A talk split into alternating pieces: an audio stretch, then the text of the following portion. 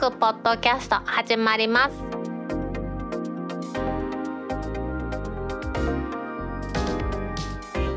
2021年7月2日タックポッドキャスト2第149回目の始まりです。この番組は天王寺アップルクラブの大道とコメントのコーナーからはタックメンバーの北尾姫とお届けします。今週のオープニングは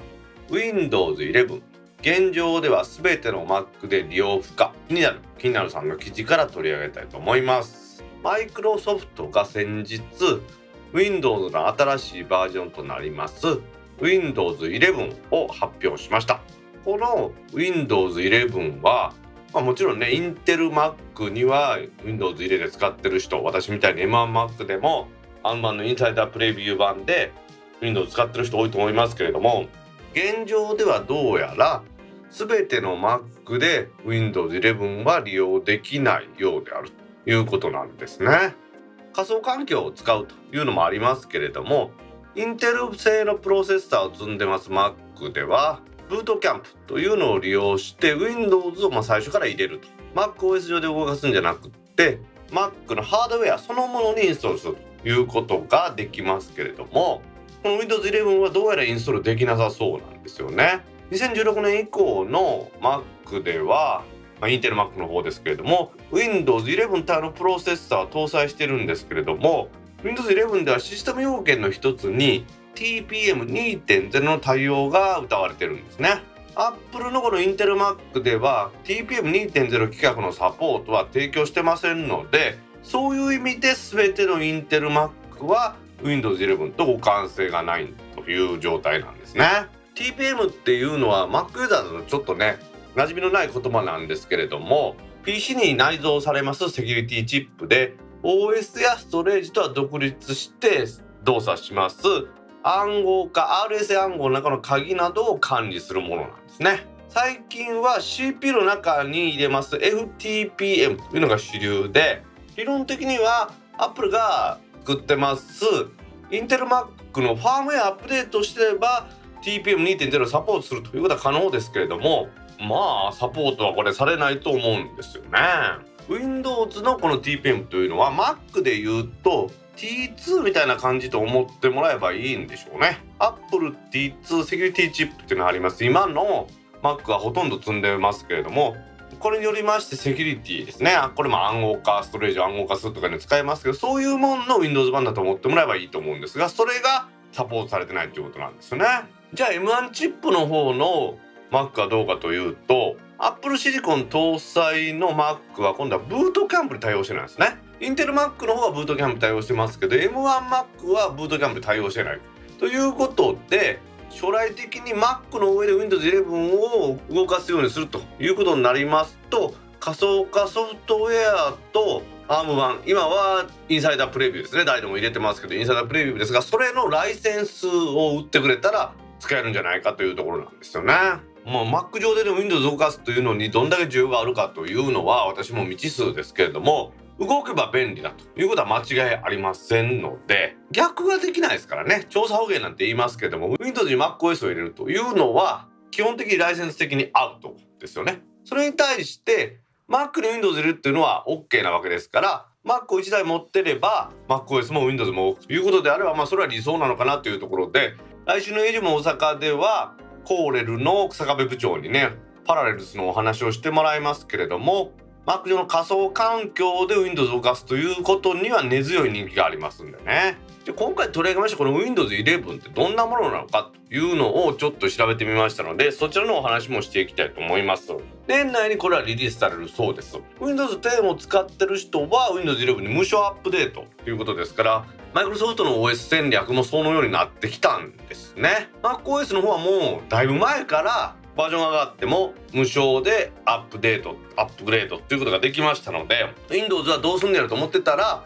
Windows の方もアップデートだったら完全に無料にするということのようなんですよね。ってことはもちろん Windows 11を積んだコンピューター PC が出るというのもあるんでしょうけれども動作対象を満たしている Windows 10の搭載のパソコンではネット上で無償アップグレードができるようになるんでしょうね。Windows 11の最低の要件というのは CPU まあ SOC でもいいんですけれどもこちらが 1GHz 以上のクロックで2コア以上の64ビット互換 CPU ということになってます。メモリー RAM は 4GB 以上ストレージは 64GB 以上です。解像最低解像度が9インチの 720p 以上というふうになってますので、まあ、ほとんどがいけるんじゃないかなと思うんですけど専用ツールがねマイクロソフトから出てますのでそれを使えばアップグレードできるかどうかっていうのも出るそうですね。でもう多分すでに初期ビルドとしては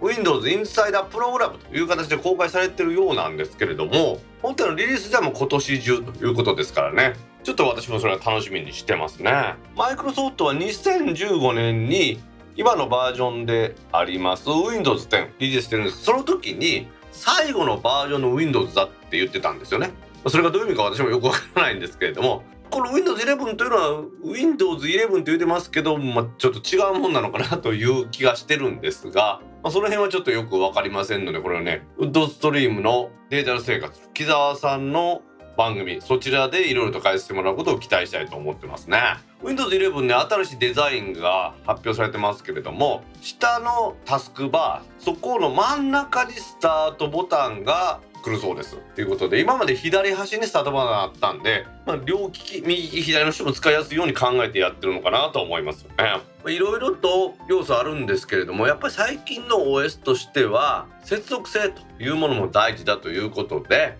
Windows 11では Microsoft Teams これのチャットがタスクバーに統合されてます昔の AOL チャットとか Yahoo チャットとかみたいに邪魔じゃないかなと思うんですがこの場合ですね相手方が Microsoft Teams アプリを入れてない Mac ユーザーだったとしても双方向で SMS を介して接続が可能ということですから、まあ、接続性という意味ではチャットでやり取りするテキストでやり取りすることを相手がマイクロソフト製の製品を使ってなくてもできるということですからまあこれはいいのかなと思いますよね。これは iOS のメッセージアプリが iMessage 以外の人と SMS のやり取りするとかそういうのにも共通してくるのかなと思いますね。さらにマイクロソフトストアというのがあってここでアプリやコンテンツを買ったりできますしこれはねマイクロソフト製のアプリだけじゃなくってディズニープラスとか Adobe クリエイティブクラウド Zoom そういう主要なサードパーティー製アプリもマイクロソフトストアで提供開始するということなんですね。そしてそしてですね、インテルブリッジテクノロジーというのを利用して、Android アプリも利用できるようになるということなんで、もうこれ面白そうですね。Windows 上で Android アプリが走るということですね。Windows の新しい OS の Windows 11ですね。今のところ、インテル製の Mac では動くのが難しいということになりそうです。こうなってきますとですね、マイクロソフトには ARM 版の Windows 11を発売してもらって、M1 チップ上で動くという状態を作ってもらわないと我々 Mac ユーザーが Windows を Mac 上で動かすのは難しくなるということなんですね。ですからね、まあ、ここのところはね Mac ユーザーの数もだいぶ増えてきましたんでねマイクロソフトが柔軟に対応してくれるというのを期待しつつ Windows 11のリリースを待ちたいなと思います。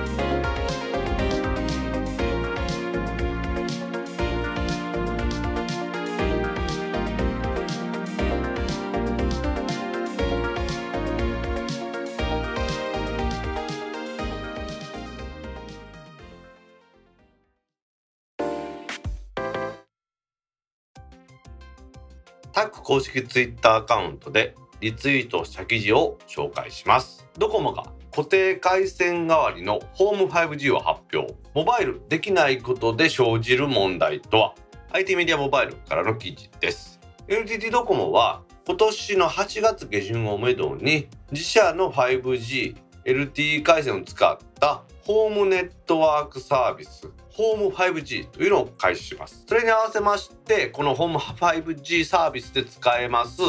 シャープ製の末液ルーターホーム 5GHR01 というのも発売します。この HR01 は Apple 製のタイムカプセルみたいな感じでね Apple TV を縦に5個ぐらい積み重ねてみたいなそんな感じのもんだと思ってもらえばいいと思います。ハードウェアとしてのホーム 5HR これの最高通信速度は 5G で下り 4.2Gbps 上りは 218Mbps 4GLT になりますと下りが 1.7Gbps 上りは 131.3Mbps ですので、まあ、これはね最高でということですからこれより速くなるということはないんでしょうけれどもサブ6のみの対応でミリ波の対応はしていません。このルーターの上部側は 5GLT 使います。下部側はイーサネットのアダプターだとか、まあ、Wi-Fi でもできるんですけどもインターネットに出ていくところも無線だというのが面白いところではあると思うんですよね。ですので電波の上空や通信の混雑具合によってスピードは全然変わると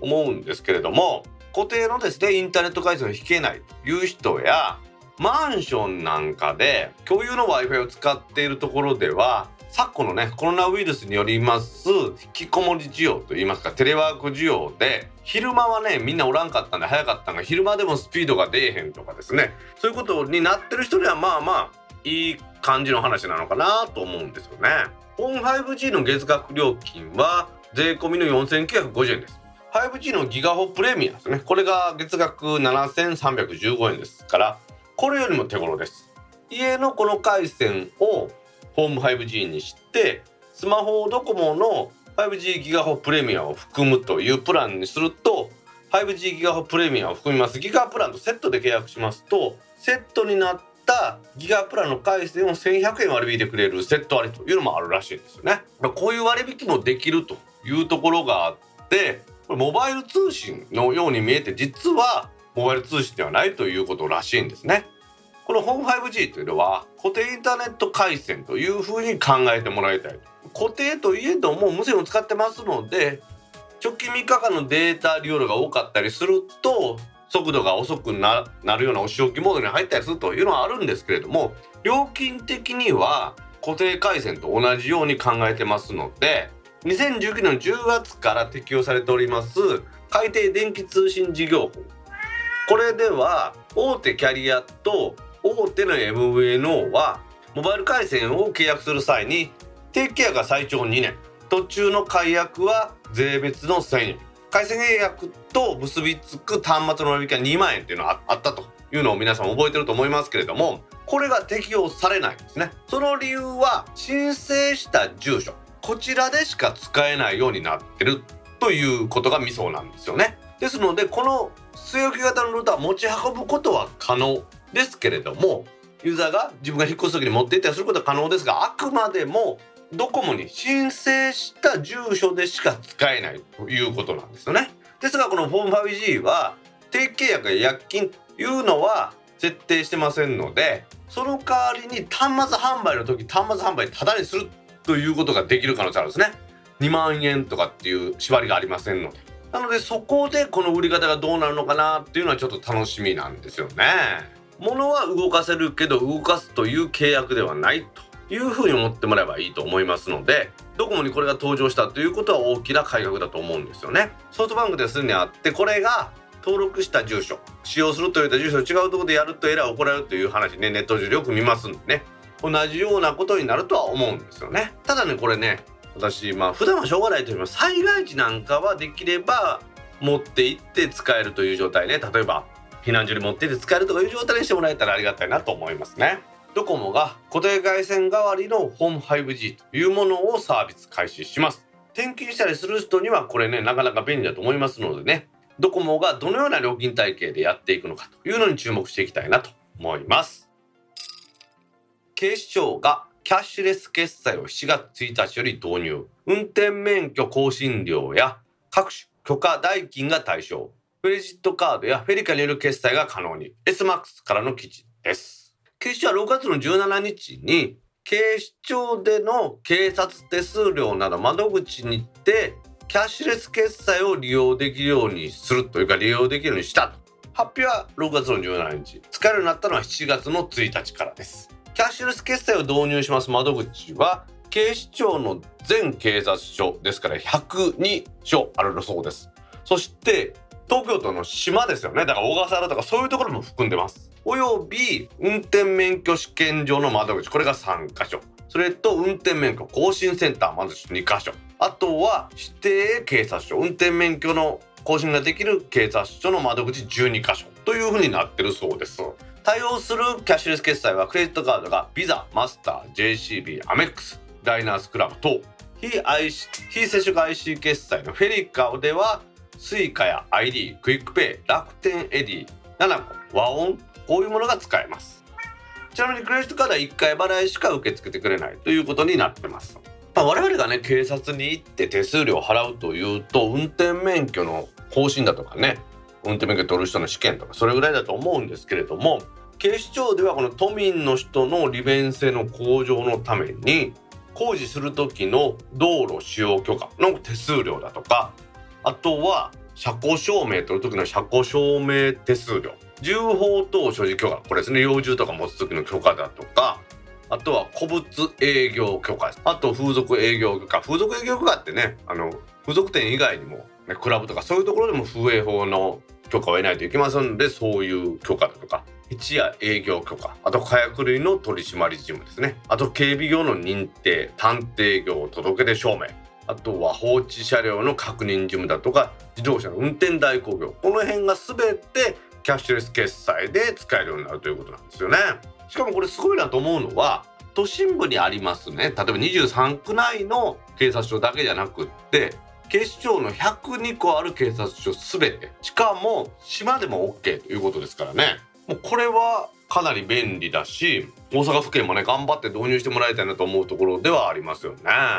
行政サービスも全ての人が受ける行政サービスというものはもちろん手数料とかなしでできるんですがその人のみというかそのような許可業務の時は受益者の負担ということで受益者そのものがこの代価としての手数料を払うというようになってますね。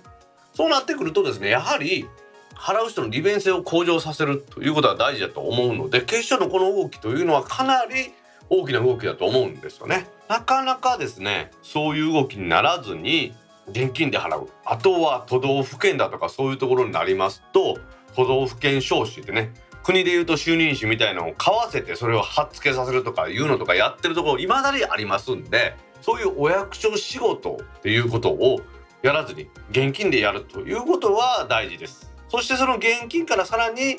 進化してキャッシュレス決済になるということはもっと大事だと思いますのでこの警視庁の動きは私は大歓迎ですね。大阪にねパーキングチケットとか言うてね道路に線引いて警察がテラ線を取って車止めさせたりするというのをやってますんでねああいうところもこうやってキャッシュレス決済が導入されていけばどんどん便利になっていくんだと思うんですよね。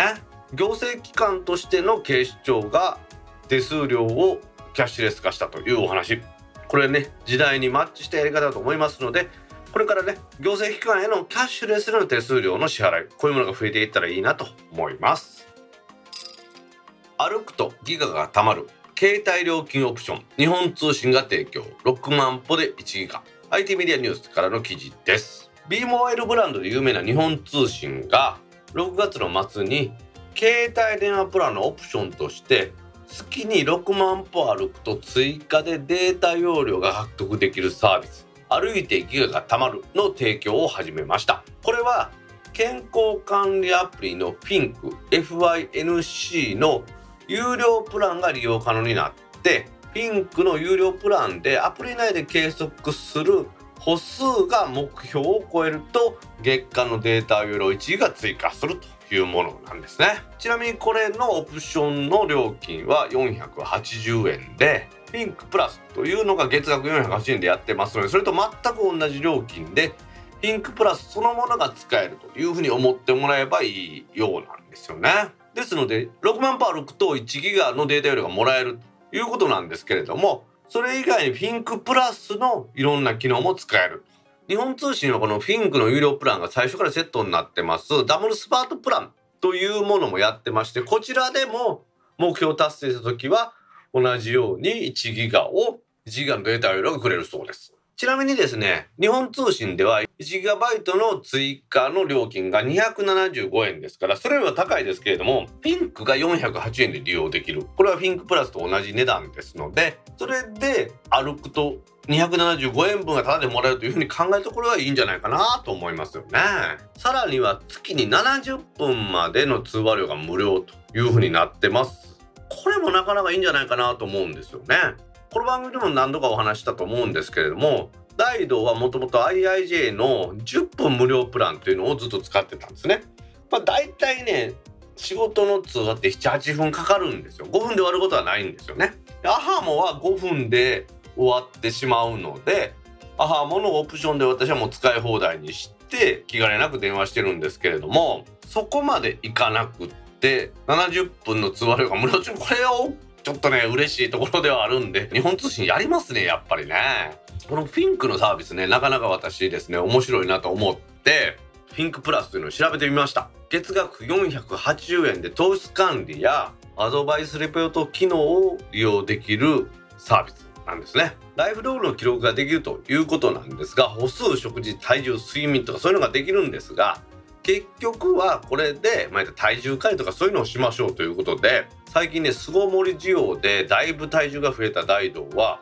このフィンクプラスを申し込みました。食事の何食べて何カロリーかというのを記録したりするんですけれどもそれもね食事の写真撮るだけで大体のですね何食べたかっていうのもしっかりと記録してくれますしあとは歩数も測ってくれるしですねなかなかいい感じなんですね。今まで家にあった体重計っていうのはただ体重を表示するだけだったんですがついにねオムロンのね iOS のアプリと連携する体重計も買ってしまいました。ちょっとすいません。日本通信の話とずれてますけれどもこれよく考えたらそうなるとですよ。日本通信に私が前から注目してます合理的20ギガプランなんかに入ると480円でピンクプラスが使えてさらには月に70分に無料通話がついてるってことですからいやこれいいのかもしれないと思い出してるんですね。思い起こせばね日本通信さんにはまだ MVNO がデータ通信のみの時代から契約させてもらってモバイルルーターでデータ通信をやってたっていうことがありましたんでそういう時代からお世話になってて大手キャリアが例のオンラインプランを出す時も巻き返しを一番最初にやった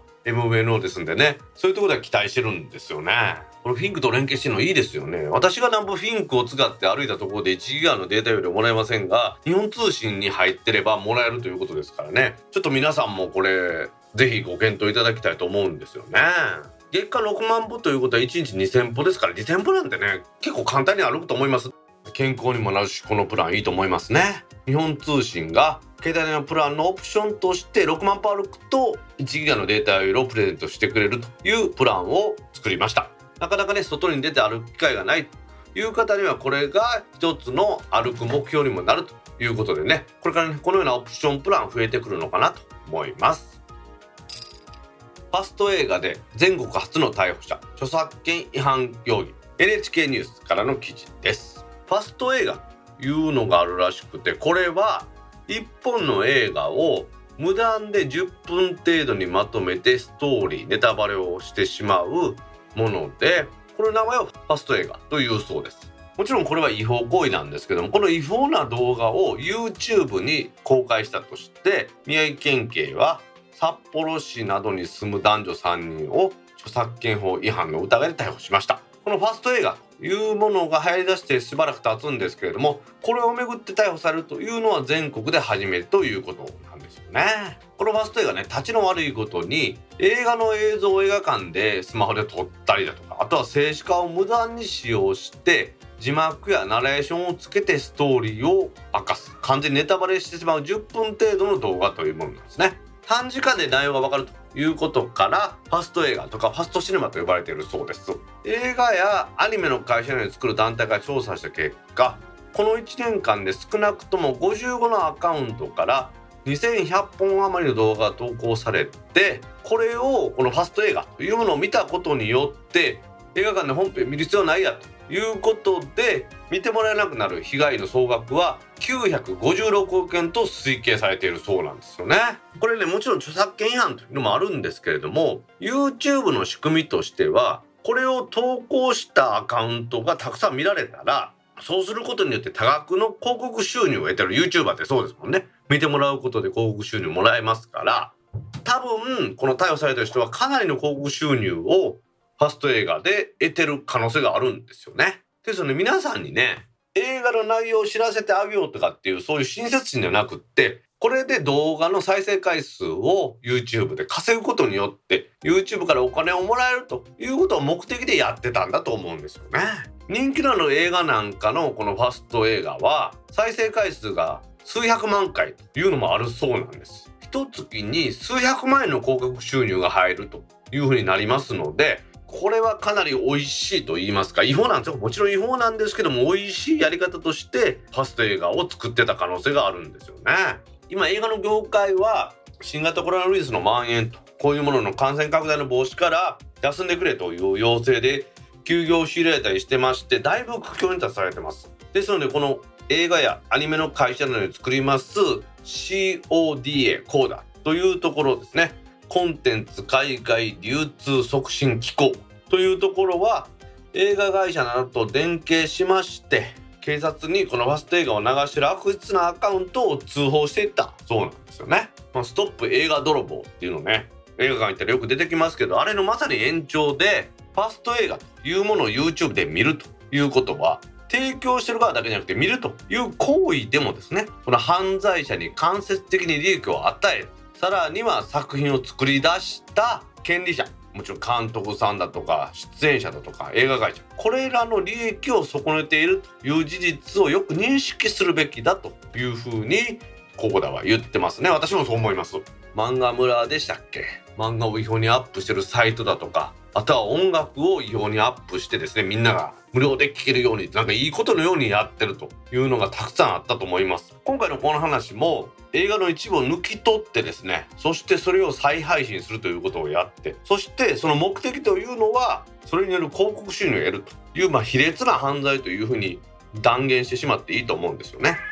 別に映画に興味あるとかその作品が好きだとか嫌いだとかそういうのではなくって単に広告収入を得たいがためにその映像を盗んでさらにはネタバレで喋るということをやってですね映画を作る人たちの利益を損ねるという行為はやめてもらいたいなと思うんですよね。娯楽の多様性ということで映画以外にもいろんな娯楽があると思います。その中でねやっぱりね映画というのは社用といえどもやはり一つの作品に魂が込められていってなかなかいい作品がたくさんあるもんです。それらをねファスト映画というもので広告のために短くして公開するという行為は卑劣な犯罪ですので皆さんもそれを助長しないようにしてもらいたいなと思います。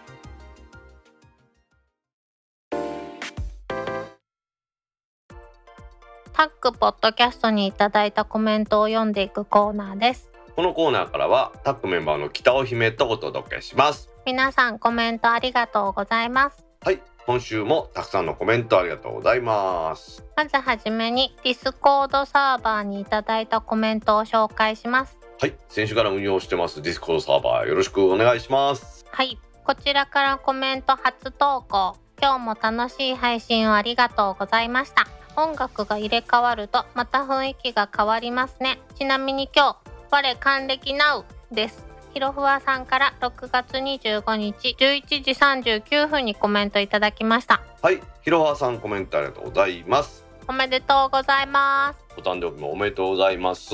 音楽変わると本当にちょっと変わるよね。あそうですね。喋ってる内容はほぼ変わらないですけどね。っていうか変えたらあかんやろ。まあ確かにそうなんですけど。うん先日ねトルキスさんに作っていただきました曲で選曲させていただいてトルキスさんに長いバージョンを作り直していただいたんでですね。へえでもさ一からやって音楽作るのってやっぱりすごいよね。その最近はねいろんな作り方あると思いますけどトルキスさんは iPad で作られてそれのアレンジは Mac に入れてやられてるということなんですけれどもうん。さすが Mac で音楽クラブさんねすごいですよねあの編集の仕方見に行ったよねそういえばね。そうですね。私もこれ作れるかなと思ってやったことあるんですけど無理ですね。あの芸術的センスは大道さんにはないんだと思うよ。でも下手くそやったやん。結局書かんかったやん。何の絵？ペンシルの時やったっけ？ああまあ絵は無理ですよ。うん。だから芸術的センスはないんだって。見るだけにしとき。見て触るぐらいにしときますわ芸術作品は触ったらあかんやろ。そうけで151回からはね新 BGM でやろうと思ってますのでよろしくお願いします。お楽しみに。はいひろはさんコメントありがとうございました。ありがとうございました。続きましていつも配信お疲れ様です。タックも10周年なのでおまけのコーナー総集編が聞いてみたいです。編集大変ですがのんびりとお待ちしております。杉高ドーンさんから6月25日13時47分にコメントいただきました。はい杉高どんさんコメントありがとうございます。ありがとうございます。これあのうちの会員の杉浦さんです。あーおまけのコーナー総集編いいね。過去の音源ありませんので総集編無理です。へえ。はい。ですって杉高どんさん。一応あのシーサーブログにアップしてる MP3 ファイルあるじゃないですかうん。あれは残ってるんであれを MP3 をくっつけてやったらできんことはないんですかね。おお150回分やけど。150回分落としてうん。そこだけカットして丸2日ぐらいかかりそうやねそれだけで。うん。2日で済むかな。ダウンロードするだけでも結構時間かかるんじゃんそこだけつないでやって何の話かわからない気がしてしょうがないですよおまけのコーナーの場合。確かに大道さんが一個一個解説していかなあかんな。これはあの時の話ですね。まあタックも6月の24日で実は10周年を迎えたんですね。お誕生日。ですが特に何もしてません。へえ。せめて私のお祝いだけでもして。姫は先月お誕生日やったですね。おめでとうございます。ありがとうございます。まだ還暦じゃないよ。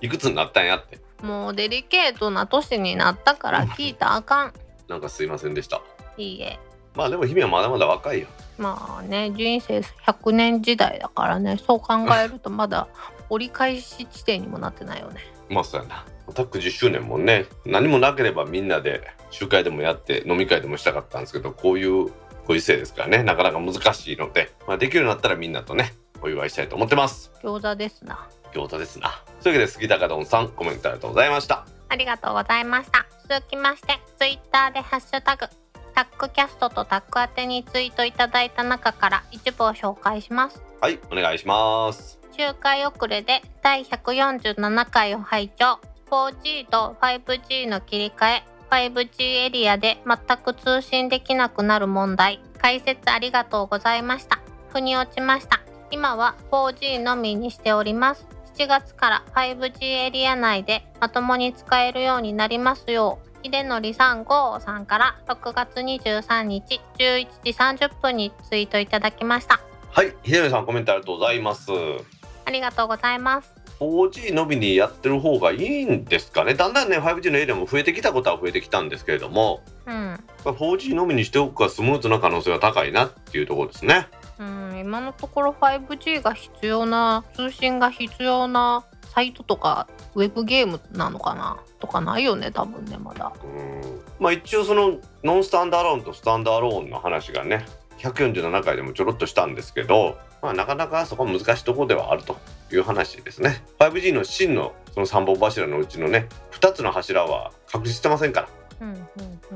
そういう意味ではまあ早いだけであればね別にそこまでのスピードも求めるようなサイトも今のところありませんのでというところなんでしょうな、まあ、何はともあれですよ。うん。5G のエリアが広がってることは確かですからこの先ね 5G を使ってもどんどん快適になっていくっていうことは間違いないと思いますよ。うん。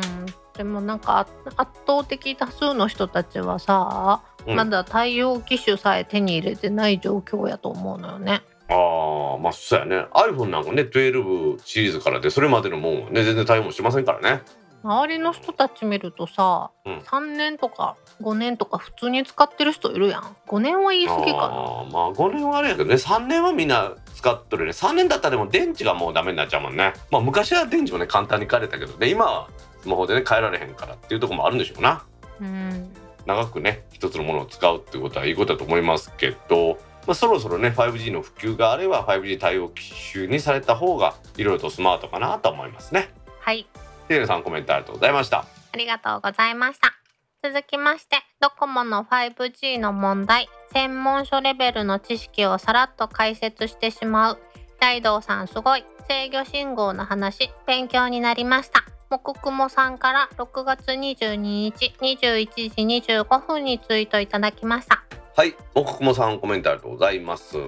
ありがとうございます。あいやいやまあまあ専門書レベルというほどのこともないんですけれども皆さんにまあそれを分かりやすくためになるようにということは心がけてますんでねまあでもそのこの情報を聞きたいという人がどれだけおるかっていうのはビクビクしながら配信してるんですけどねうんうんうんうん私なんかは好きなんで語り出したら止まらないですけど皆さんがこれを本当にね分かりやすくしたところで聞きたいと思ってるかどうかっていうのは私の中でまあ永遠の課題なんですよね。まあでもそれがタックポッドキャストの味やん切り口というのもありますけれどもどんなネタを皆さんに取り上げてお話しするかっていうところもまあタックポッドキャストの一つのね、まあ、味といいますか特徴でもあると思うんでそこはまあこれからも大事にしていきたいなと思ってるんですね。はい。さっきも言いましたけどねその 5G の3本柱の話でもなかなかねその3本柱があってそのうちの 5G5G って言ってるけど高速しか今のところ実現してないっていうことすら皆さん知らない方多いじゃないですか。うん。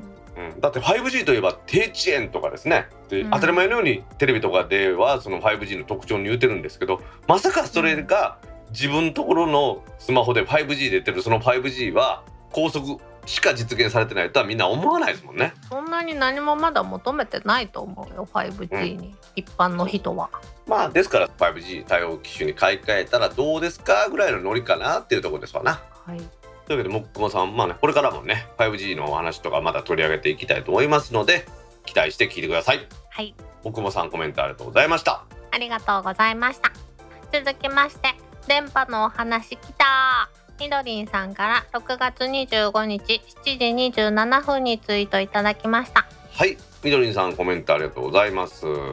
ありがとうございますこれみどりんさんが書いてくれてるのは第148回配信直後のお話なのでうん AM ラジオがいよいよ終わるというかややめたいって言ってるというお話ですね。へえ AM ラジオはどうしても波長が長い。波長が長いとアンテナが大きくなって送信設備も大きくなるっていうのもあってですね。うん。その今メリットがないんですよね。ラジオってものすごいその広告収入とかも減ってるじゃないですか。そうなってくるとこじんまりした送信設備で済む FM ラジオに転換したいっていうことなんですね。まあまあまあ昔はですねその放送局が送信する設備をそんなたくさん作れなかったので AM ラジオみたいに23個の件をポーンと一つの送信所でカバーできるような送信所っていうのでやってたんですけど今もう地デジとかね地地デジは実は UHF なんですけどテレビ映らない地域ってないわけじゃないですか。うんまあ、そのテレビと FM ラジオの電波の特徴はほとんど一緒ですからテレビが見れる地域というのは FM ラジオも聞けるというふうに思っていいので同じとこから出せばですよ。そのテレビ出してるところとね、送信設備も小さいアンテナも小さいということは鉄塔の上に相乗りもできますから。そういう意味ではもう FM でいいんじゃないかっていうことなんですよね。うん。ただあの放送法っていう法律があって NHK は中波の AM ラジオを法律でやらなくてはいけないっていうふうに決まってますからうんうん。災害時にねそのまあ中波の許可が残りますからそこは安心できるのかなっていうところですわな。はい。というわけでみどりさんコメントありがとうございました。ありがとうございました。続きましてというわけで今朝は走れませんが帰りの電車でタックポッドキャスト聞いてるところです。慶太郎アット成田さんから6月26日9時8分にツイートいただきました。はい、慶太郎さんコメントありがとうございます。ありがとうございます。これはですね慶太郎さんがお仕事遅くなって会社のお近くに泊まって帰られたっていうような話を聞いたもんですからちょっとお疲れ様でしたって話したら今日は走れませんと。要は仕事が明けて朝帰ってるって感じだったようです。でその帰りの電車の中でうちの番組も聞いてもらったということらしいです。お疲れのとこありがとうございます。本当お疲れのところありがたい限りですわな。昔は私もね仕事遅なったらもう職場に泊まったりよくしてましたけど家に帰るようにしてます。なんかでもさサウナとかに泊まってねうん。お風呂も入ってやんのもええかなと思うんやけどうん。それやったらもう家帰るわな最近はうん。もうなんかなんかあったらすぐ家に帰りたくなる。ね。どう言ったら外より家っていうなんかもう生活をもう1年半ぐらい送ってますからね。7時で今ラストオーダーじゃん。うんうん。お酒の。なんかちょっとお肉食べようと思って立ち焼肉に行ってん。ほう。もうなんかすぐさま帰りたくなった座りたいというか家に帰りたいと思ってあ私もうなんか外で飲むこと自体が日常じゃなくなってきてると思って。まあ確かにそうかもしれんねほんまにね。家で飲んだり食べたりするっていうのが、まあ、面倒くさくなくなっってきたのでそれでもいいのかもしれないですね。まあ今でも,、特にさパーテーションとかあるやん。うん。それを飛び越えてマスクなしで話すことに周りからの見え方とかためらいがあるやんかだから余計楽しくないんやと思うね。私はもう一人で行ってその一人で飲んで帰るんやけどやっぱり外で飲む生ビールうまいね。美味しいね。最初はすごいうわーって思ったんやけどすぐさま帰りたくなった、まあ外で肉食うて姫が帰りたくなるぐらいやからよっぽど帰りたいのね。座りたい。家のソファーに座りたい。そういうわけで慶太郎さんお仕事お疲れ様でした。お疲れ様でした。はい慶太郎さんコメントありがとうございましたありがとうございました。続きましてポッドキャスト拝聴。こっそりリスナーなので早速チャレンジ。入りたいけど入れない。宮地さんから6月26日15時30分にツイートいただきました。はい宮地さんコメントありがとうございます。ありがとうございます。これは宮地さんはディスコードのサーバーに入ろうとされたらしいんですけれどもうん。ちょっとトラブったのかということやったんで新たにディスコードの招待コードを作ってですねメンションで送らせてもらってどうにか無事に入れたということでしたんでよかったです。ようこそようこそ。ディスコードのサーバーもなかなかね盛りができてますんでまた皆さんもぜひ入ってもらいたいもんですね。私も時々行くかも。うん。いろいろねこのサーバーの運用も先にやってます電気屋ウォーカーさんとウッドストリームデータ生活さんの実質サーバーを管理されてます。コーヒーさんにいろいろ聞きながらやってます。はあコーヒーさん実はうちのサーバーの管理にもやってくれてますんで。なんかあのコーヒーさんの丁寧さってすごいよね。でコーヒーさんねあの設定私の方でやりますよって言ってくれたんですけどそれだと私がまた勉強にならないし一回自分でやっとかないと、トラブった時に分からなくなるじゃないですか、うん。なのでコーヒーさん自分でやった方が早いと思うんですけど申し訳ない二度手間でこれを実現するにはこういう風なものが実装されてるんでできますよって話を聞きながらやってますはあ。贅沢やね。まあまあまあね、まあ、私もいろいろと勉強させてもらいますんでね皆さん。最近はあれですよ。だからディスコードのサーバーに入ってきてもらうとうん。ご新規様入室っていうチャンネルに、うん。なんとかさんようこそタックポッドキャストのディスコードサーバーへうんぬんっていうのが流れるようになってますから。へえすごいね。もう自分でもすごいなと思いますね。私がやってんじゃないんですけどボットがやってくれてるだけですけど、うん。まあ、それも全部コーヒーさんにやり方を教えてもらいました。はい。まあね宮地さんもぜひねディスコードサーバーでいろんなご意見とかですね番組の感想を書いてもらうと嬉しいんでよろしくお願いします。お願いします。宮地さんコメントありがとうございました。ありがとうございました。続きまして自宅近辺で FM 局が受信できない場所があるのはそういうことだったのか。知らなかった。おまけのコーナー可愛かったです。美人ポッドキャスター。プラフォード2さんから6月25日6時32分にツイートいただきました。はいブラさんコメントありがとうございます。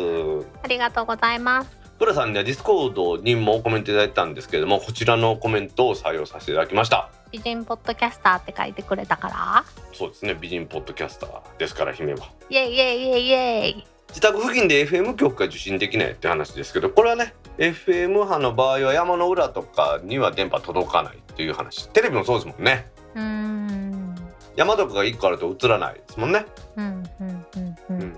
多分ブラさんが言われてるのは自宅付近でその人が住んでないところの山登る道とかそんなところでは入らないところがやっぱ出てくるんですよね、うんうんうんうん。そんなとこまで入ろうとしたら大変じゃないですか。普段誰かが受信してるわけじゃないところに電波を飛ばすようにするのは大変だということであなるほどそういうことで入らんのかっていう意味だと思うんですよね。うん。だからそう考えると携帯電話ってすごいでしょ？うんそうね。ひまちゃんなんかはね山に登るからよく言うてるじゃないですか。あひまちゃんって電気屋ウォーカーのひまちゃんです。タッグメンバーでもあります。あとは山小屋キャストをやってるひまちゃんなんかは。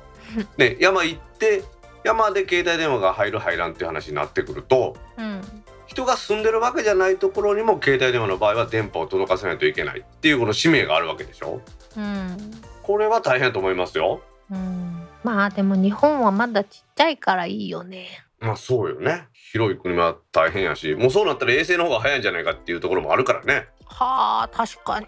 砂漠のど真ん中なんかもう無理やん。うんそうやねん。アメリカとか思い浮かべとって。そういうところは本当に衛星の携帯電話とかね今代表的なイディジウムとかいろいろありますからね。ぜひこういう通信の世界に皆さん興味持ってもらいたいなと思いますね。はい。というわけで皆さんコメントありがとうございました。ありがとうございました。続きましてスーパー解像度モザイクを消せるは変な期待をさせる宇太郎さんから6月25日18時35分にツイートいただきました。はい歌郎さんコメントありがとうございます。ありがとうございます。モザイクを消せるんやでうん。なんかちょっとわかる気がする。消えてほしいモザイクと消えてほしくないモザイクってあるよね。消えてほしくないモザイクって何？あの気持ち悪いやつ？そうそうそうそうそうそうそう。あー佐竹さん昔よくアップしてた虫の写真とか？ああそんなんそんなんとかそんなんとか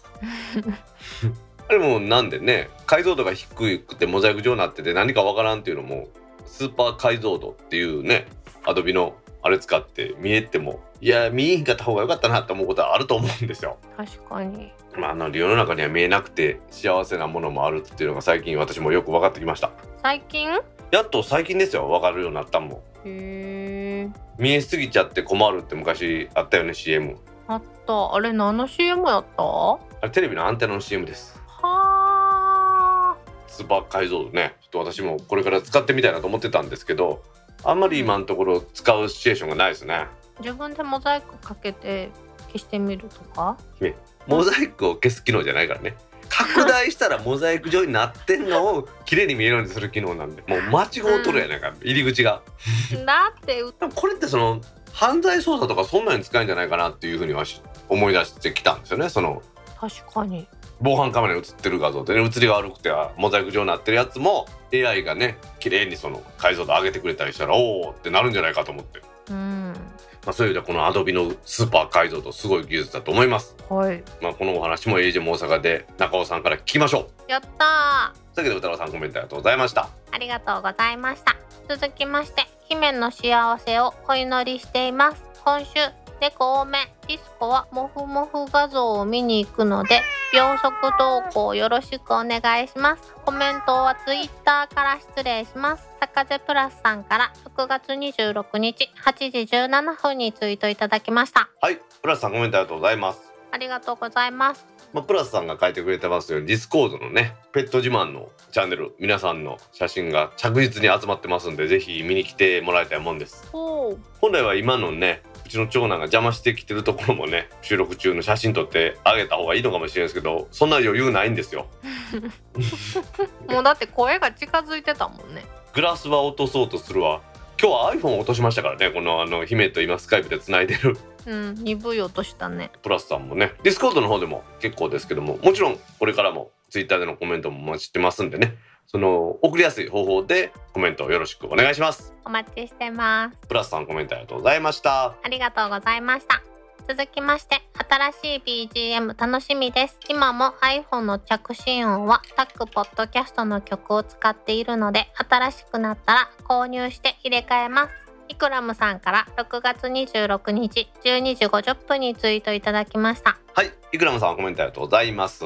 ありがとうございます。はい新しい BGM ね皆さん楽しみにしてもらってるみたいです。大道さんとお揃いの着信音ってことやろ？もうそういうことになりますわな。楽しみだね、新しい BGM ね。そうです。まあ多分ね一番私が楽しみにしてるんですよ。え全部聞いてんのに？もう全部聞いてそれを皆さんにお届けできるのが楽しみだって言ってるんですよ。ほう。ええこと言ったな。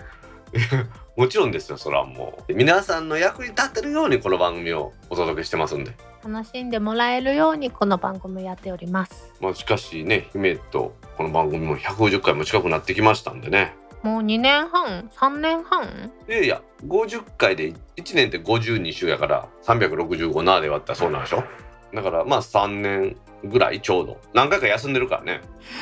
そういった感じでどうにか皆さんのおかげでここまで続けてこられましたんでね。この先も末永く続けられるように応援していただけたら嬉しいです。コメントもいっぱいもらえると私が喜びます。コメントのコーナーもねこの番組の4本柱の一つです。コメントは皆さんがいただかないとね私がね桜で書いてもしょうがないんで。ね大道さんの話が伸びるだけやで。は わかりました。私のニュースのコーナーがねコメントが少なくとニュース8本とかなりますからね。いや というわけでイグラムさんコメントありがとうございました。ーありがとうございました。今週のコメントは以上です。皆さんコメントありがとうございました。当番組あってのコメントは Apple Podcast アプリのレビュー Facebook ページのコメントタック公式ブログへのコメント Google コメントフォーム Discord サーバー Twitter のメンションハッシュタグシャープタックキャストなどでお待ちしていますなんか増えたね。はい今週から増えました。お待ちしてます。皆さんたくさんのコメント今週もありがとうございました。ありがとうございました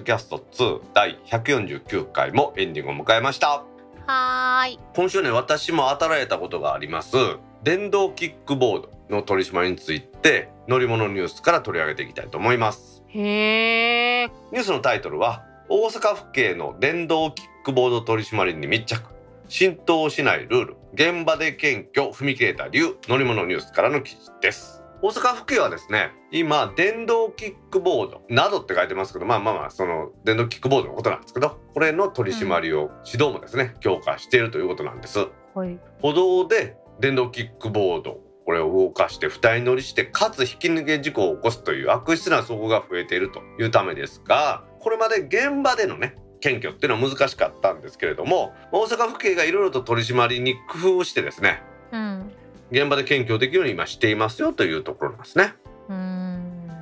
これきっかけとなったのはこの話が表に出てきたのはですね先月の6月の4日に南海難波駅前で歩道で2人乗りしていた電動キックボードの引き逃げ事故っていうのがありました。ひどいよねこれはい、これをきっかけにですね大阪府警は違法な電動キックボードの公道走行に対して取り締まりと指導を強化してるらしいですね。うん特にこの違法走行が多いのは難波道頓堀などでそこを担当する南署ですね。大阪府警の南警察。こちらが府警本部の交通部と合同で集中取り締まりを実施してます。でこれまでにない厳しい姿勢で臨んでるということなんですね。はい。まあねうちらへんまあ日本橋ですけど大阪の。うん。ほんまあのガキがこんなよう乗っとるんですよ。わしこれで働いたことあるからですね。命知らずなやつやな。まあその際は向こうの方の方もだいぶねバーンとこけてはりましたけれども。まあまあしゃあないでしょ。それは当たったからこけたんじゃなくて恋にで違うわしが避けようとして足を上がった上げたところにその人が突っ込んできたっていう感じ？いやー。でまあわしとしてはまあ君気をつけなさいよというようなことをちょっと大きめの声で言ったっていう感じですか？絶対そんなに優しくない。いやいやいや、まあ、信じるか信じないかはあなた次第みたいな感じですよ。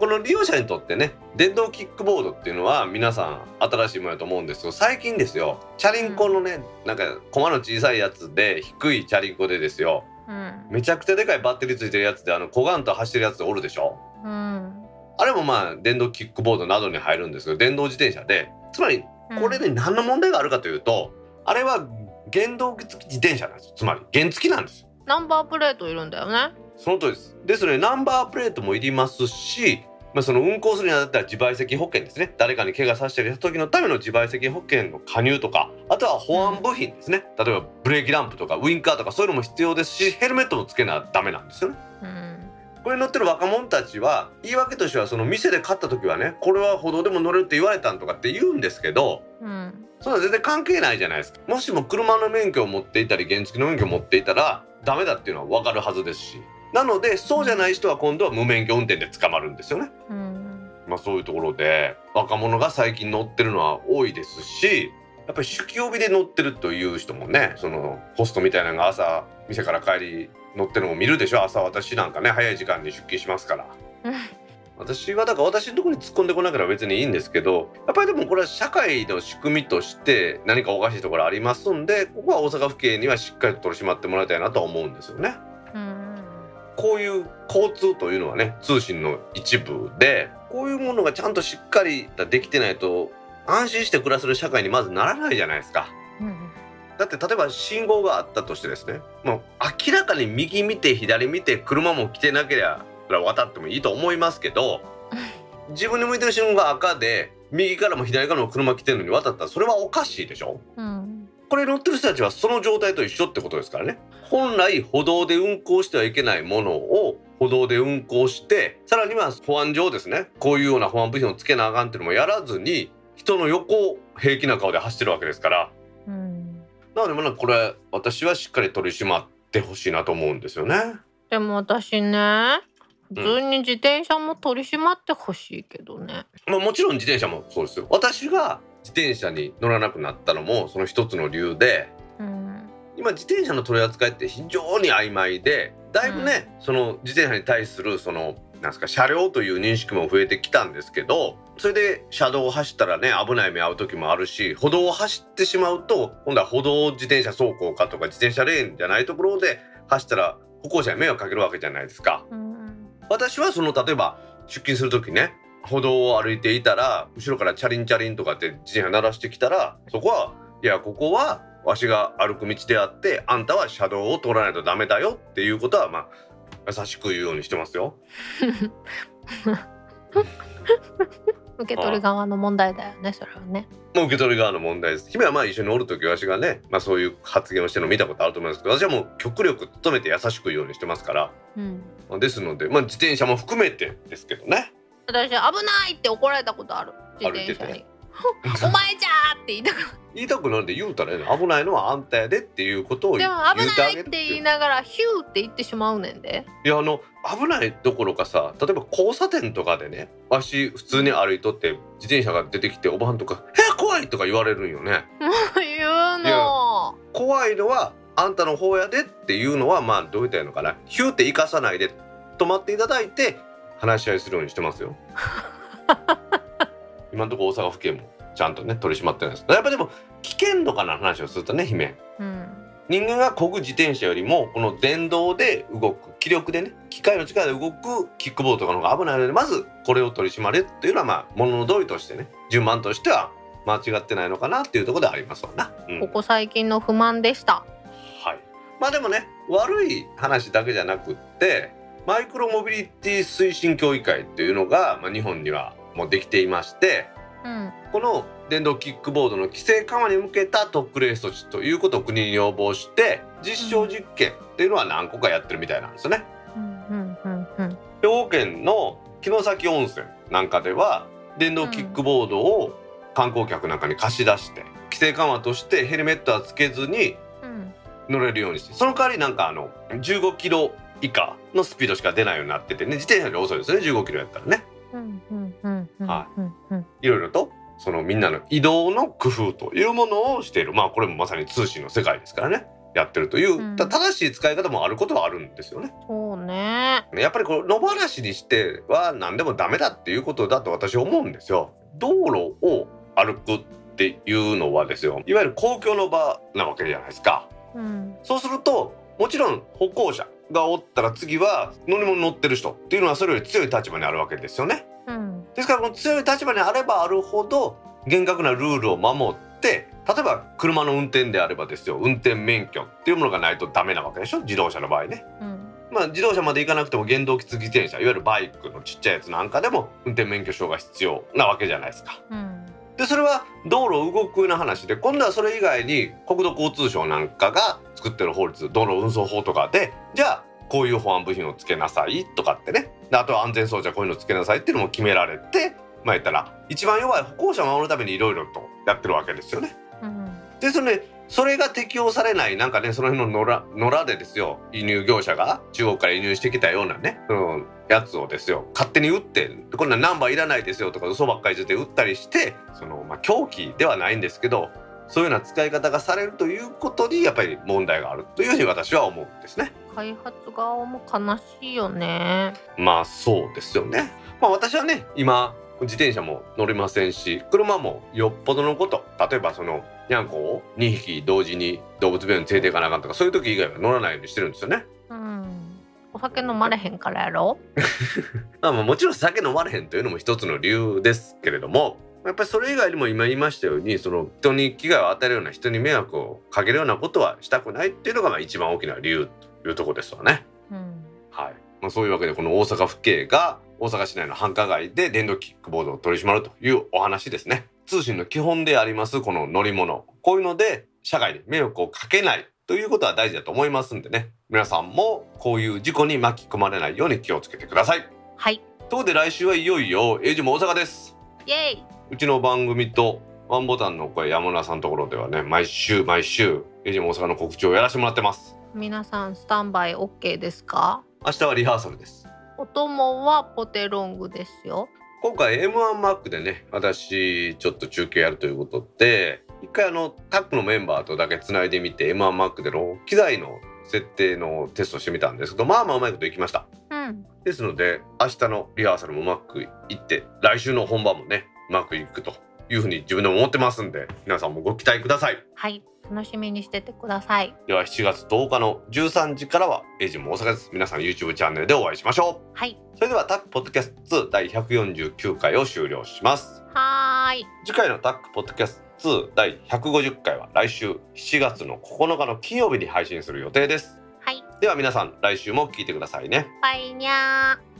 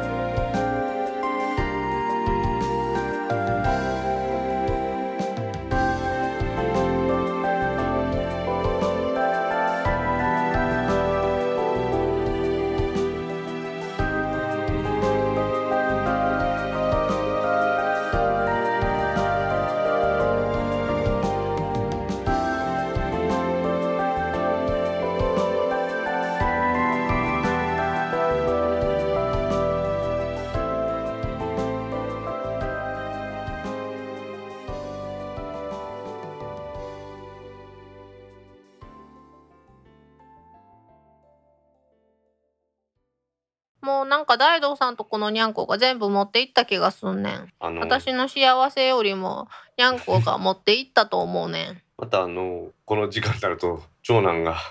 作業机に乗った上に今 iPhone 落としました。